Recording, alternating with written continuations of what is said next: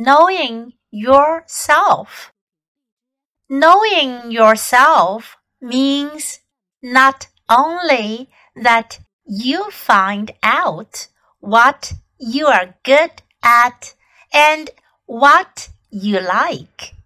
It also means discovering what you're not good at and what you don't like. Both help you to see your goal in life. Although most students would be unhappy if they found that they had failed an advanced math course, they have actually learned a great deal about themselves. They know they should not become engineers or physical scientists, and that they would not be good at accounting work. So, failing can help a student to lead a much happier life if he or she draws the right conclusion from the failing.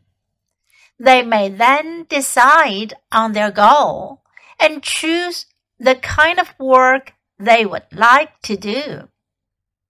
It is impossible to decide whether or not you like something until you have tried it.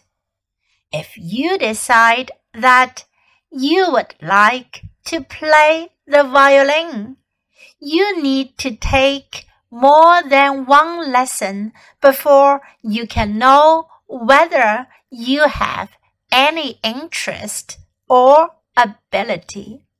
It's not enough to want to be a great violinist. You also have to like the hard and long training before you become one. If you would enjoy being a great violinist, but hate the work, forget it. It's a good plan to try as many ideas as possible when you are still young, and then you will come to a wise decision. Knowing yourself Knowing yourself means not only that you find out what you're good at and what you like, it also means discovering what you're not good at and what you don't like. Both help you to see your going in life. Although most students would be unhappy if they found that they had failed an advanced math course, they have actually learned a great deal about themselves. They know they should not become engineers or physical scientists or that they would not be good at accounting work. So failing can help a student to lead a much happier life if he or she draws the right conclusion from the failing. They may then decide on their goal and choose the kind of work they would like to do. It is impossible to decide whether or not you like something until you have tried it. If you decide that you would like to play the violin, you need to take more than one lesson before you can know whether you have any interest or ability. It's not enough to want to be a great violinist. You also have to like the hard and long training before you become one. If you would enjoy being a great violinist but hate the work, forget it. It's a good plan to try as many ideas as possible when you're still young, and then you will come to a wise decision.